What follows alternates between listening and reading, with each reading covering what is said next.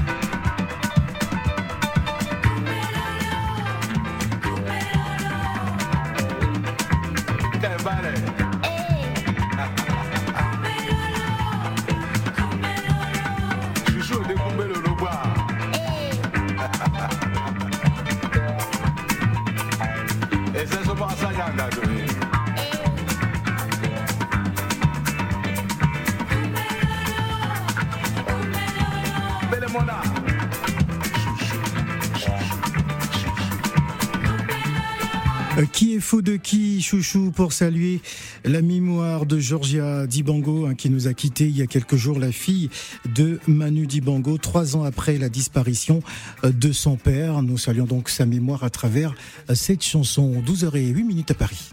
Africa. Les matins d'Africa avec Phil le Montagnard sur Africa Radio.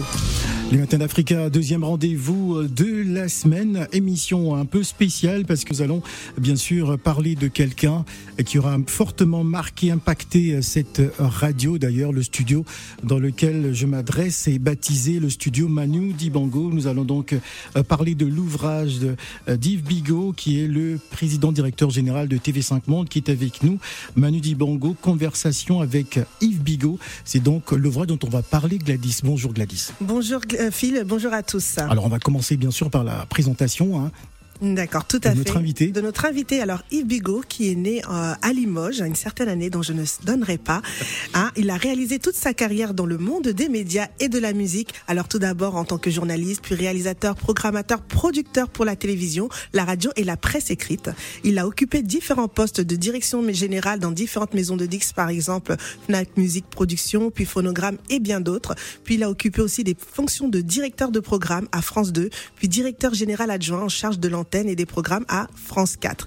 Il est nommé directeur des antennes et des programmes à la RTBF et Arte Belgique, puis il devient directeur général adjoint en charge des programmes à Andémol. Yves Bigot est désormais directeur des programmes euh, au sein de et, pardon, excusez-moi, il dirige plutôt TV5 Monde hein. Il a fait il a un sacré parcours et en parallèle, il collabore également en qualité de journaliste pour la presse écrite hein. Je peux citer Libération, Rolling Stone, Rock and Folk, etc. Et il est aussi auteur de de nombreux ouvrages. Par exemple, Catherine, si je le dis bien, hein, son premier roman aux éditions Encre de nuit. Bienvenue Yves Bigot. Merci beaucoup. Bonjour Yves Bigot, bienvenue sur Africa Radio. Euh, c'est un plaisir de, de, vous recevoir. Alors on va parler donc de, de cet ouvrage hein, sorti depuis le, le, 20 janvier dernier. Euh, vous avez euh, collaboré, vous avez travaillé, vous avez passé euh, des moments très intimes avec euh, Manu Dibango. Il était très important pour vous hein, de, de, rendre hommage à Manu Dibango à travers cet ouvrage. L'amitié entre vous et Manu a démarré autour d'un petit déjeuner tardif hein, du côté de, de Rennes, un certain 12 juillet 82 que retenez-vous de cette première rencontre? Alors je venais de devenir le patron de sa maison de disques ouais. euh, dix jours auparavant et euh, bon, je connaissais déjà euh, Manu et je j'avais le sentiment qu'il n'était pas euh, à un moment de sa carrière là où il devait être. Et je me suis dit pour Manu, pour quelqu'un de sa stature, pour quelqu'un de sa qualité, il faut qu'on fasse quelque chose de spectaculaire. Et j'avais donc imaginé pendant ces 10-12 jours avant de le, euh, voilà d'aller le rencontrer euh, un concept en disant voilà Manu c'est à la fois le doyen euh, des musiciens africains euh, en Europe. Ça a été aussi la première superstar africaine aux États-Unis. Ouais. Donc il a un statut qui lui permet de faire un album panafricain. Alors j'imaginais pas dans quoi j'allais mettre les pieds hein, en parlant de panafricanisme. Ouais. Euh, évidemment, moi en fait j'avais été inspiré par la pochette de l'album de Bob Marley, hum. euh, Africa Unite, avec tous les drapeaux des, des pays africains. Et je m'étais dit voilà Manu c'est le seul qui a la légitimité pour faire ça. Donc si on veut vraiment un disque qui marque, il faut faire un album dans lequel on va pour le répertoire prendre tous les morceaux africains qui sont connus par euh, l'ensemble du public français et international. Donc évidemment, il y a son propre Sol Makossa, hein, bien sûr, Absolument. mais euh, Pata Pata de Myriam Makeba, voilà, Jingo Loba de Babateo Latunji, euh, Emma des Tourikunda, et je, je pleure aussi hein, la disparition Ismaël. de Ismaïla euh, Touré, hein, qui était euh, mon ami. Et puis, on va euh, proposer, et parce que là aussi Manu en a la légitimité, c'est d'enregistrer avec tous ses héritiers, c'est-à-dire tous les chanteurs, chanteuses et musiciens euh, africains qui lui ont euh, succédé, en tous les cas, au moins succédé en Europe. Et, on va monter comme ça des duos, des trios, et on est allé, alors, ce faisant, jusqu'à enrôler Peter Gabriel et Sinead O'Connor. Ah, D'ailleurs, en deuxième partie, nous aurons une petite surprise pour vous, Monsieur Yves Bigot. Alors, vous reconnaissez le talent de Manu Dibango, mais je cite, Manu Dibango est un excellent saxophoniste, euh, au son très personnel, un chef d'orchestre chevronné, mais il est alors sous-estimé euh, tant par sa personnalité médiatique tonitruante euh, qui écrase le public par ses qualités de compositeur visionnaire. vous estimez qu'il n'était pas à la hauteur du niveau de reconnaissance espéré par rapport à son art en France? Oui, parce que en tous les cas, à ce moment-là, hein, on est au début des années euh, 90. Je pense que Manu, par beaucoup de personnes, il est caricaturé comme cette personne de la télévision hein, qu'on qu connaît, un peu comme animateur. Et puis son rire. Je, je ne vais pas essayer d'imiter. hein. son rire éternel. Hein. Mais euh, ouais. euh, Tony Truant, spectaculaire, dont moi je pense que c'était une politesse et une pudeur euh, pour lui, pour ne pas avoir à creuser des sujets douloureux euh, pour lui, qui peuvent fâcher. Euh, pour d'autres et ne pas revenir sur euh, son histoire, sur ce qu'il a vécu, sur ce qu'il a euh, subi. Mais du coup, il prenait un côté un peu qui me faisait penser à euh, celui qu'avait occupé Henri Salvador pour les générations précédentes, c'est-à-dire en fait un, un, petit côté euh, Yabon Badania hein, pour euh, le caricaturer, euh, c'est-à-dire qui passait pour euh, l'Africain sympa, qui rigole, mais qui en fait est assez superficiel. Qui avait beaucoup de profondeur. Alors qu'en réalité, justement, mmh. c'est Manu, c'est quelqu'un. Moi, la raison pour laquelle j'ai voulu faire ce livre, c'est son livre, hein, c'est pas le mien.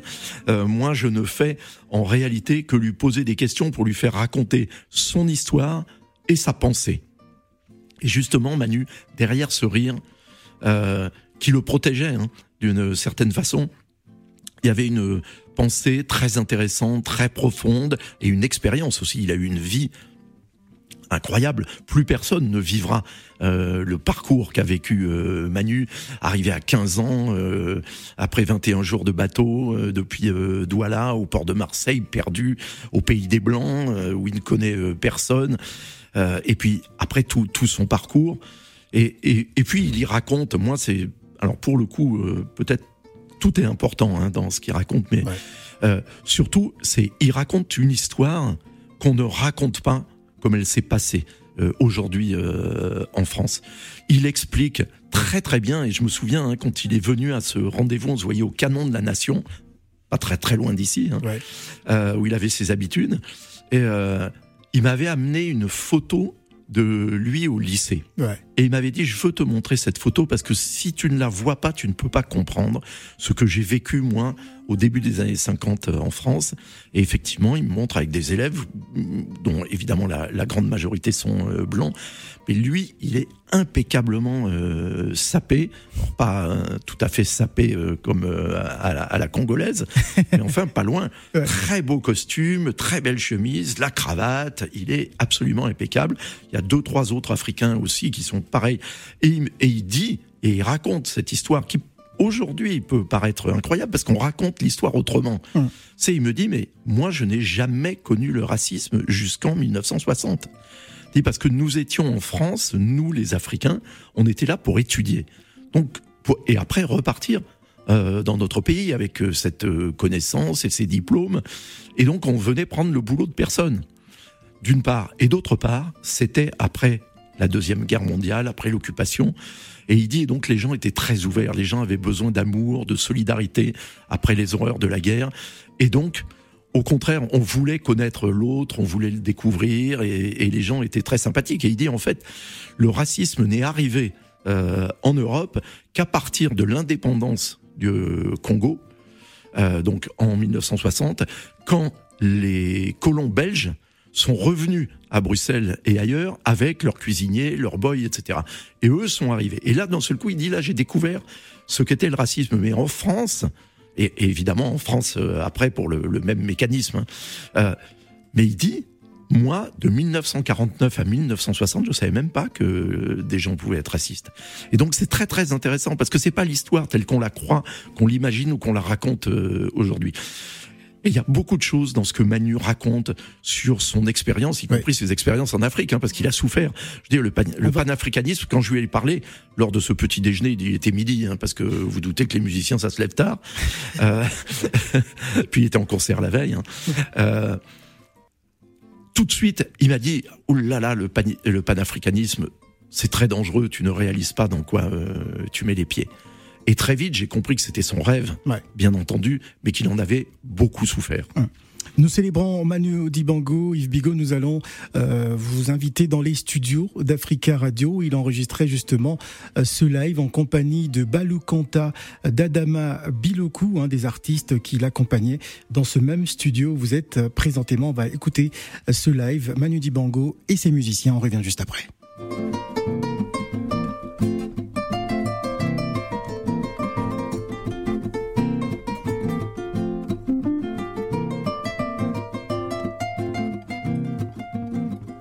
Makasi soki otiki ngai nde nakokwea bolingo eleki nga ekoteli ngai te na motema. Simbanga makasi soki otiki ngai nde nakokwea bolingo eleki nga ekoteli ngai te na motema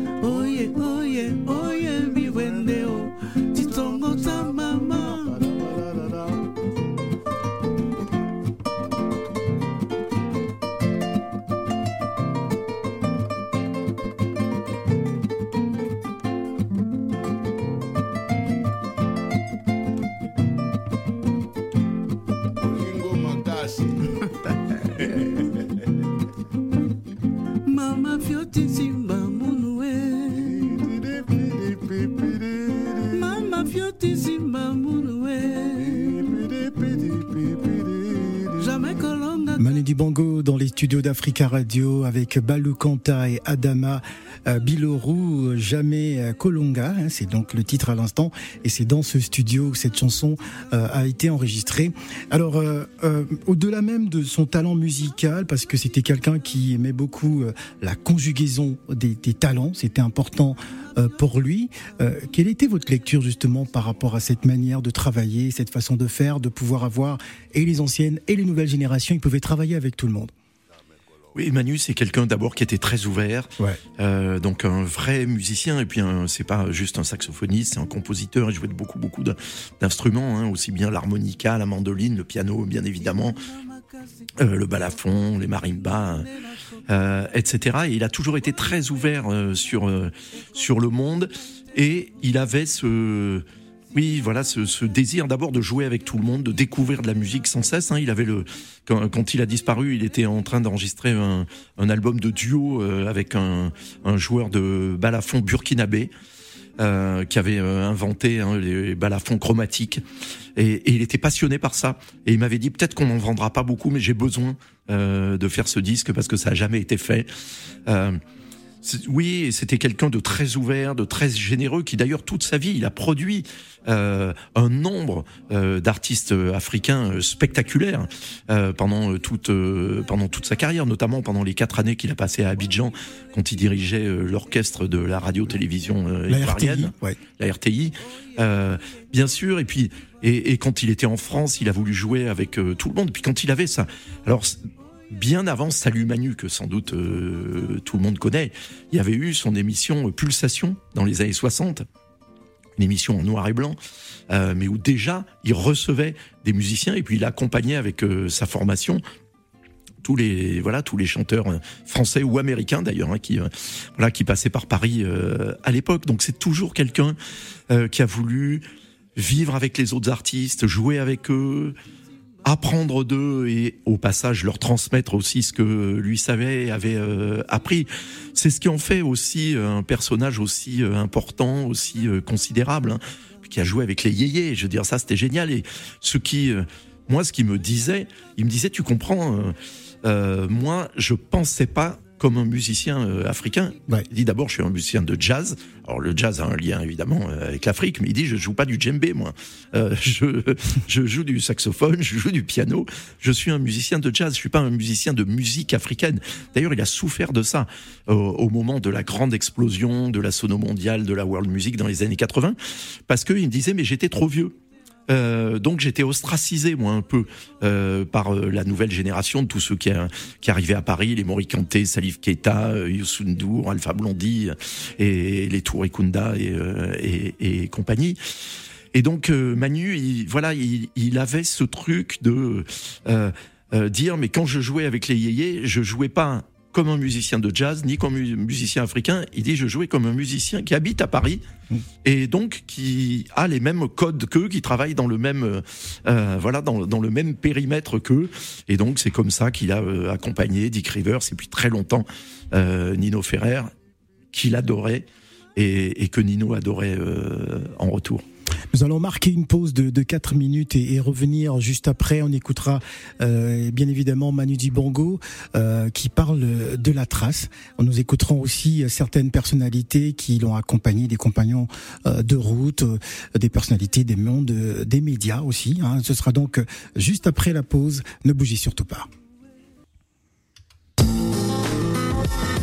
Les matins d'Africa. Avec Phil le Montagnard. Sur Africa Radio. C'est la deuxième partie de ces matins d'Africa, 12h et presque 30 minutes dans une poussière de secondes. Manu Dibango, conversation avec Yves Bigot. C'est donc euh, l'ouvrage dont on vous parle, un ouvrage paru euh, aux éditions Le Mot et le reste depuis le 20 janvier euh, dernier. Nous allons dans quelques instants retrouver Yves Bigot, mais d'ailleurs, je vous invite dans le souvenir à travers la trace. On va donc retrouver Manu Dibango qui est compté par des personnalités. Manu dit Bango Forever. Manu, il, rigole beaucoup, mais il dit aussi des choses profondes tout en rigolant. Avec quelqu'un comme Manu, on est dans l'histoire. Bah, Manu, c'est un personnage euh, mondial. Et en plus, il avait une présence énorme, Manu. Il en imposait.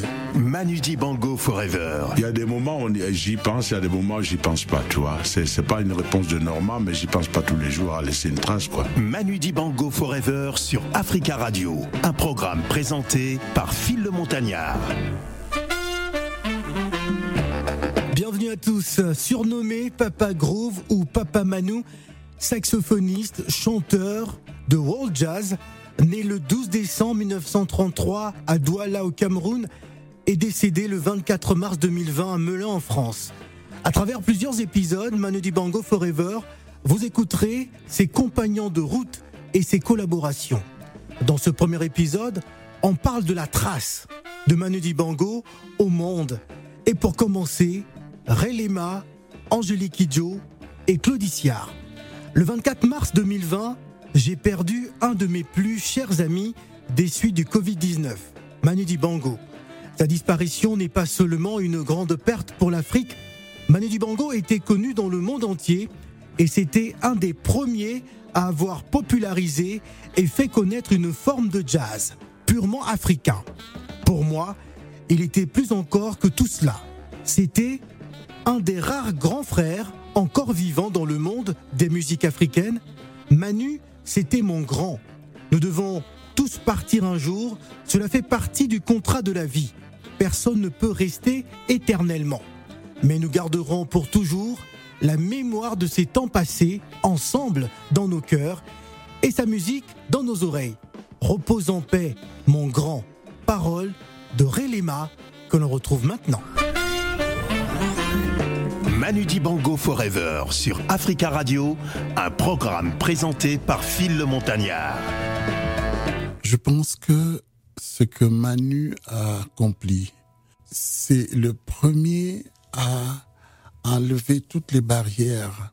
C'est le premier qui m'a dit cette phrase que j'ai assimilée depuis. Il m'a dit, tu, sais, euh, Ray, actuellement, quand on est musicien moderne, on n'est plus ni noir, ni blanc, ni jaune, ni rien. Mhm. Il dit, on a tellement de, de, choses que nous recevons mhm. tous les jours quand on vit dans une ville comme Paris, que ce soit par la radio, par les échanges avec les musiciens que nous croisions à gauche et à droite, que tu n'as plus la notion de euh, race ou de sexe ou de... Non, toutes ces notions sont abolies. Mm. Tu croises simplement des grands ou des petits. Hein, parce qu'il y a les grands et les petits. Et comme disent les Camerounais, un grand n'est pas un petit. et donc, euh, c'est quelque chose qu'il nous a, il m'a permis de mettre dans ma tête, cette liberté de, de qu'avaient à ce moment-là, avant nous, les Occidentaux. Les Occidentaux voyageaient à travers le monde comme si c'était leur monde. Mm. Et nous, Africains, on est, on est, on marchait toujours sur la pointe des pieds. Il m'a dit non, tu n'as pas marché sur la pointe des pieds. Il faut vraiment marcher tranquillement, pose tes pieds bien parce que c'est ton monde. Voilà. Aujourd'hui, tu as, tu as atteint une maturité que tu peux, tu peux te permettre de prendre une phrase de Mozart ou bien une phrase de Duke Ellington ou bien de, de Myriam Makeba. Tout ça, c'est la même chose pour toi. Donc, euh, ne te gêne pas. Le monde t'appartient. Et c'est ça, je pense, le vrai héritage que moi j'ai reçu de Manu. C'est cette assurance et cette liberté. Quand j'ai perdu mon père. Euh, Angélique Kidjo. Euh, en 2008, j'ai rien dit, mais il m'a vu. On était au festival de Würzburg. Et euh, je ne sais pas s'il savait. Il est venu vers moi, il m'a dit Qu'est-ce qui se passe? C'est pas toi. Et j'ai commencé à pleurer. Il m'a dit Non, non, non, non, non, tu pleures pas devant les gens, on fait pas ça. Et je lui ai raconté, il m'a pris dans ses bras, il m'a dit Tu sais que nos morts, ils partent, mais ils ne sont jamais partis, ils sont toujours avec nous. Et ton père n'aimerait pas que tu pleures. Je lui ai parlé un peu de mon père, il m'a dit Voilà, il t'a déjà donné toutes les clés. Moi, je suis là. Si tu as besoin, je suis là avec toi. Tu peux venir taper à ma porte à l'hôtel. Si la nuit tu dors pas, si tu as besoin de soutien, je serai toujours là. pour toi. Et ça, ça m'a touché profondément parce que euh, mon père était très important dans ma vie parce que c'est lui qui m'a appris le féminisme. C'est lui qui nous a appris à être des êtres euh, indépendants qui réfléchissons et qui euh, observons le monde tout en participant à ce monde-là. Manu a vraiment été le déclencheur du début de mon, de, mon deuil que je devais faire. Parce que jusque-là, j'y arrivais pas. J'arrivais pas à accepter la mort de mon père. Et il a été là en me disant, il va falloir que tu parles, il va falloir que tu laisses partir. Et euh, je suis là. Voilà. Voilà, c'est Manu pour moi. Il y a deux différentes euh, euh, traces que l'on peut évoquer. Claudiciard. Il y a celle que l'on ne voit pas, mais qui pourtant, si on s'interroge, eh bien, sur notre environnement, sur la force de nos identités, la présence de nos identités à travers le monde, eh bien, on se rend compte que la présence de Manu Dibango est là. Alors, je vais évoquer celle-là. Manu Dibango par l'histoire qui est la sienne, le parcours qui est le sien, et l'icône qu'il est devenu, euh, n'a pas apporté que des rythmiques, euh, que des mélodies, euh, que des orchestrations. Mhm. il, a, il, a, également apporté au monde une posture. Et la posture d'un personnage qui, il est de cette Afrique qui s'éveille, hein, très clairement.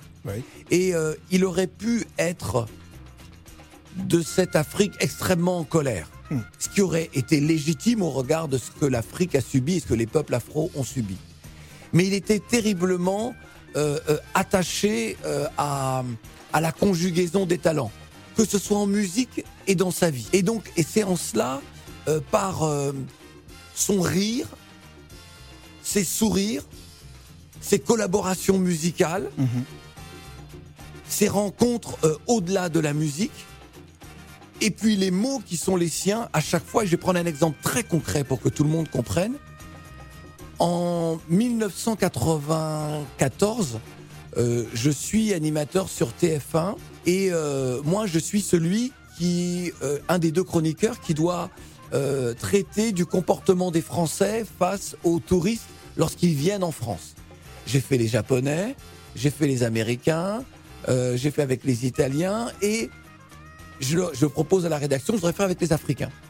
Et donc je montre comment nous Africains, euh, lorsque euh, on aime la musique, on aime les endroits où il y a la fête, et euh, lorsqu'un touriste africain vient en France, eh bien je montre comment il ne peut pas entrer dans certaines discothèques parce qu'il est noir. J'avais envie, c'était mon petit côté militant, je voulais dénoncer certaines choses. Et je voulais que l'invité de l'émission soit Manu Dibango. Et, et là où moi j'étais dans cette posture de vouloir dénoncer cette discrimination, ce racisme, et voilà mon et j'ai Manu sur le plateau qui qui atténue, qui apaise les choses, qui par ses mots dit comment euh, oui effectivement, mais il y a aussi euh, du racisme de part et d'autre. Comment et, moi, sur le coup, je suis là. Je, me dis, mais qu'est-ce que Manu est en train de dire? Mais non, il faut qu'il aille, il faut qu'il abonde dans mon sens, il faut qu'il dénonce. Et c'est lui qui avait raison. Hmm. Il avait cette capacité et la trace qu'il laisse en moi, qu'il laisse en nous, c'est celle d'un homme, même lorsqu'il était jeune, était déjà un sage.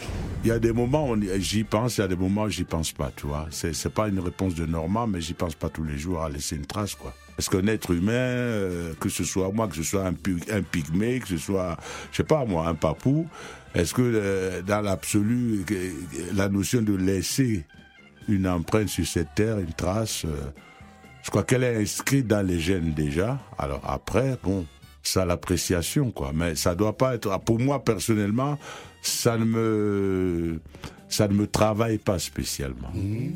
Est-ce que, est-ce que, est-ce que sur cette terre on meurt? Voilà, le problème est, une fois que, si on meurt pas, c'est que tu as trouvé quelque chose de spécial que les autres n'ont pas. Hein? Mais à partir du moment que tu meurs comme les autres, plus vite, moins vite, tu vois. Alors par contre, euh, euh, ce qui est intéressant, c'est ce qu'on est venu faire ici, sur cette terre. Là, ça devient autre chose. Plutôt que de laisser une trace, c'est la question, qu'est-ce qu'on fait là? Et pendant qu'on est là, puisqu'on est là, euh, personne n'a demandé à y être. Euh, ni à atterrir là. La goutte, elle atterrira, elle atterrit en Afrique, chez les Zoulous, au Cameroun, euh, chez les Bretons. Ben, une fois que tu es tombé, qu'est-ce que tu fais? Et pourquoi est-ce que tu es là? Voilà, moi, la question qui me, qui me préoccupe, pas plutôt que de laisser quelque chose, tu vois. J'ai une partie de la réponse en travaillant, en ayant une passion. je pense que quand tu as une passion, en partie c'est justifié que tu sois là parce que tu te tu te découvres, tu découvres beaucoup de choses autour d'une passion, quoi. C'est, c'est, c'est les interrogations, c'est la curiosité perpétuelle.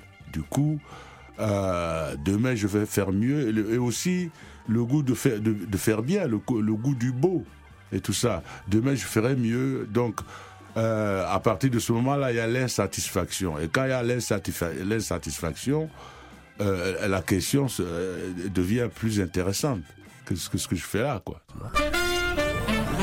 C'était Manu Dibango Forever, un programme présenté par Phil le Montagnard sur Africa Radio.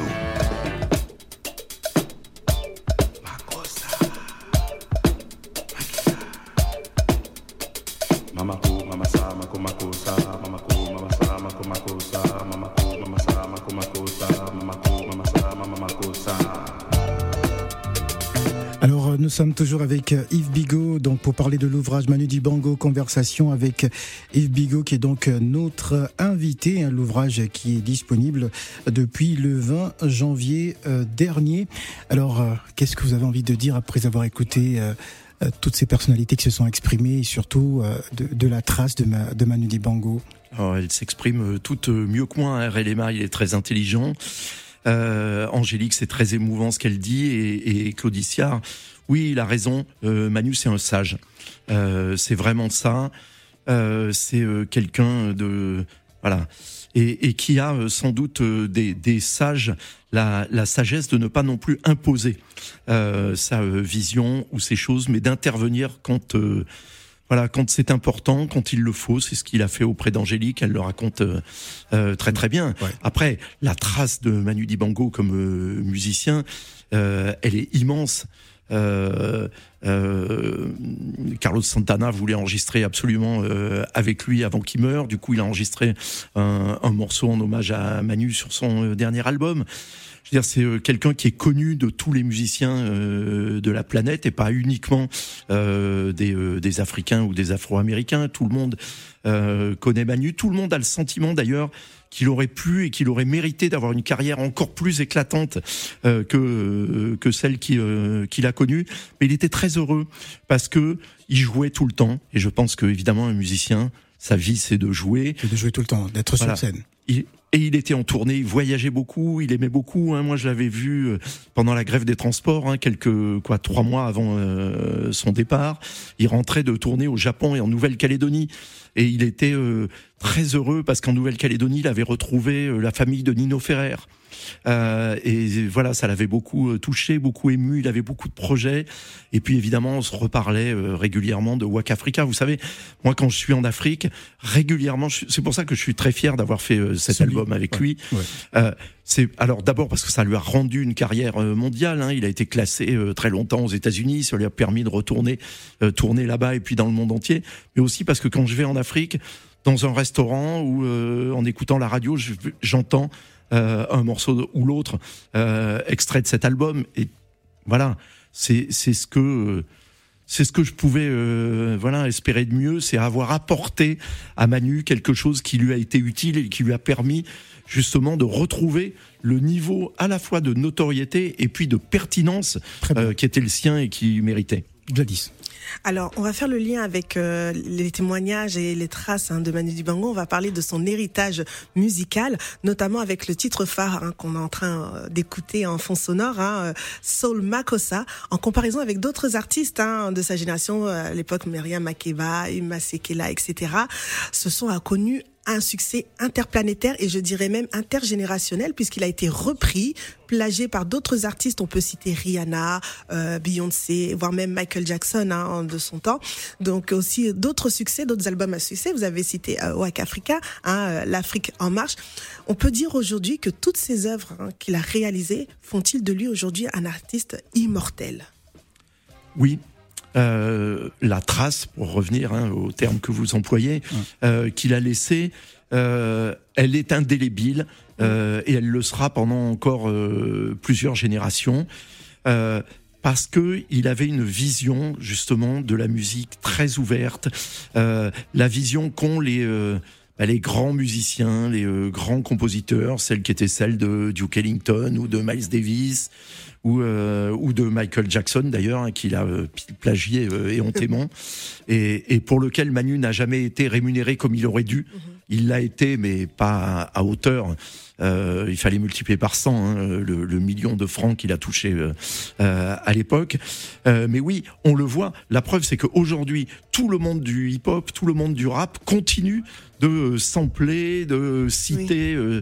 Saul Makossa et c'est, cette espèce de mantra, hein, euh, Mamako, Mamasa, Mamako Makossa. C'est, aux États-Unis, en tous les cas pour les Afro-Américains et même au-delà des Afro-Américains, ouais. ça semble symboliser, mais quasiment l'expression de l'Afrique immémorielle. Parce qu'en plus, avec cette voix, Manu, hein, cette voix grave qu'il ouais. a, qui semble sortir des, à la fois des entrailles de, de la terre, mais aussi de, qui, qui semble avoir des millénaires euh, derrière lui. Donc il en est venu à incarner l'Afrique pour euh, pour euh, les Américains. Et ça, c'est très très spectaculaire parce que vous citiez euh, Hugh Masekela ou mmh. Myriam Makeba qui ont eu des succès aux États-Unis, mais ils ont eu des succès qui n'ont été que ça, oui, mmh. qui n'ont été que des succès. Alors que Manu, temporaire. Voilà, il a marqué. Bon, il y a son look hein, aussi qui a, qui a aidé, hein, ouais. qui voilà, qui ressemblait un peu au look sa, de Isaac sa posture, hein, sa posture à, à l'époque, hein, entre son crâne le rasé, noir, hein, ouais. voilà, la gandoura, le, euh, voilà tout ça. Mais lui, il a marqué très profondément, à la fois musicalement, mais aussi, je pense, les imaginations. Et puis, surtout, il a montré que l'Afrique était moderne au reste du monde entier. Hein. C'est, je veux dire, il a été quasiment le premier à vraiment imposer cette idée. C'est-à-dire pas à la suggérer, mais à l'imposer. Alors on va repartir dans l'ouvrage. Hein, Manu Dibango, au-delà d'être un saxophoniste hors pair, il aimait euh, ce mélange des genres, euh, d'univers musicaux. Euh, je fais référence par exemple à ce 17 février 2019 dont vous faites mention dans ce livre, de ce concert philharmonique nommé Safari Symphonique. C'était au Grand Rex, hein, en, compagnie de l'orchestre L'Amoureux et son groupe Sol Makossa Gang.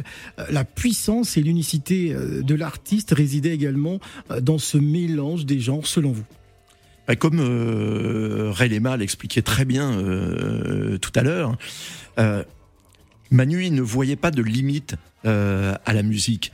Euh, il disait d'ailleurs, je ne joue pas de la musique africaine puisque je joue, euh, je joue du jazz, mais il ne voulait, il voyait absolument pas de, de limite. Et je pense que c'était euh, son but, mais comme c'était aussi celui de Miles Davis ou ça avait été celui de Duke Ellington auparavant, c'était justement d'embrasser euh, toutes les musiques.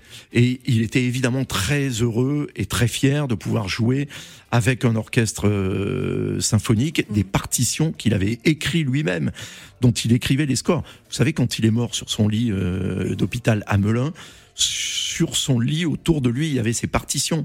C'est-à-dire qu'il travaillait jusqu'à son dernier souffle à écrire de la musique. Et ce concert euh, du Grand Rex qu'on avait euh, capté, qu'on a diffusé euh, dans le monde entier sur euh, TV5 Monde, c'était un peu l'aboutissement de tout ce qu'il avait fait parce qu'il y avait là du jazz, hein, la, la, musique qu'il aimait tant.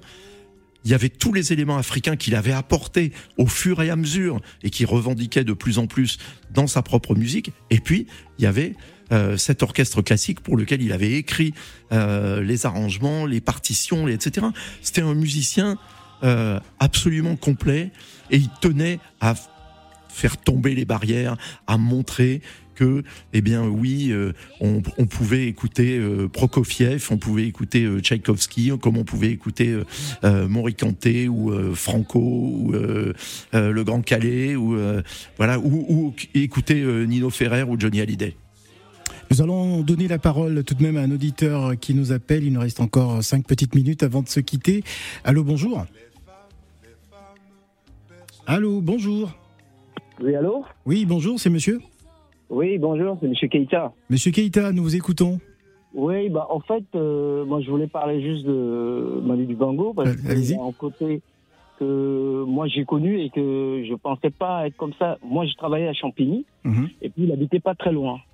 Et donc il y avait un café qui était sur la Grande Avenue et figurez-vous, à chaque fois quand il vient, il jouait son flipper à l'ancienne. ouais, ouais.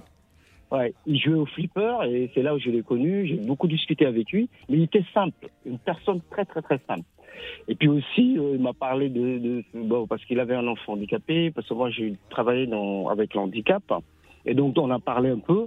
Il était hyper, hyper humain. Franchement, moi j'ai trouvé une personne je vous dis, il vient, il dit Monsieur Manu, il prend son café, et puis il avait aussi euh, ce côté flipper à l'ancienne, vraiment tranquille. Il jouait son jeu, et après tout le monde le connaissait, il était très très simple.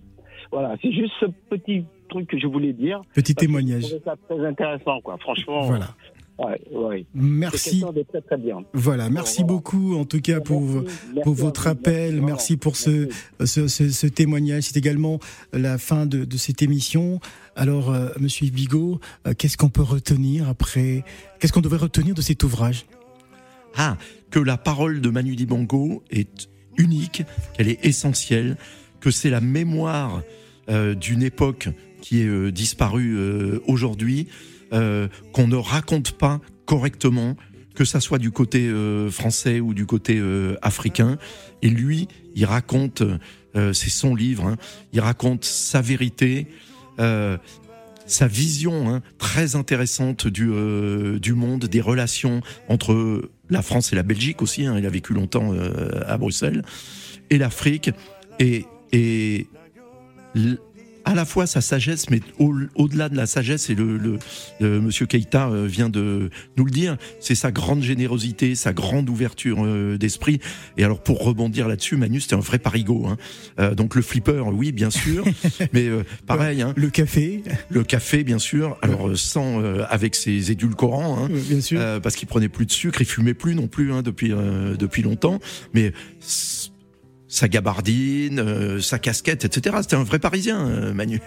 Voilà. Et et et c'est une leçon. Moi, voilà, je suis tellement euh, voilà, je suis tellement reconnaissant de l'avoir connu, d'avoir pu travailler avec lui, d'avoir été son ami et, et d'avoir connu une personnalité aussi voilà aussi formidable et, et voilà et, et et intéressez-vous à ce livre, pas du tout pour moi, mais pour, euh, pour Manu, parce que ce qu'il y dit est important et personne d'autre que je connais ne l'a jamais dit de cette manière. Voilà, donc nous vous invitons, auditeurs d'Africa Radio, euh, procurez-vous donc euh, ce livre exceptionnel, Manu Dibango, Conversation avec Yves Bigot, aux, aux, éditions Le Mot et le Reste, hein, sorti donc depuis le 20 janvier dernier. Merci beaucoup Gladys. Hein. Merci Phil et pour merci à, aidé euh, à la préparation de ces missions. Merci et revenez quand vous voulez. Hein. vous, écoutez, êtes, vous, êtes, adorable. Vous êtes ici chez vous. voilà, on va vous dédier cette chanson euh, de Lokwa Kanza, Lokwa Kanza et Manu Dibango euh, en direct depuis euh, ce studio d'Africa Radio, le studio Manu Dibango. Merci Bigo. Merci à vous deux.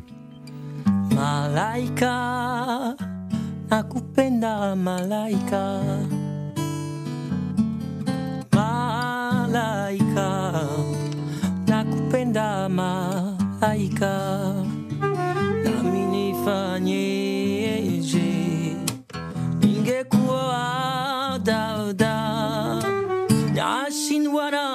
naishi nawe ngekuoa malaika.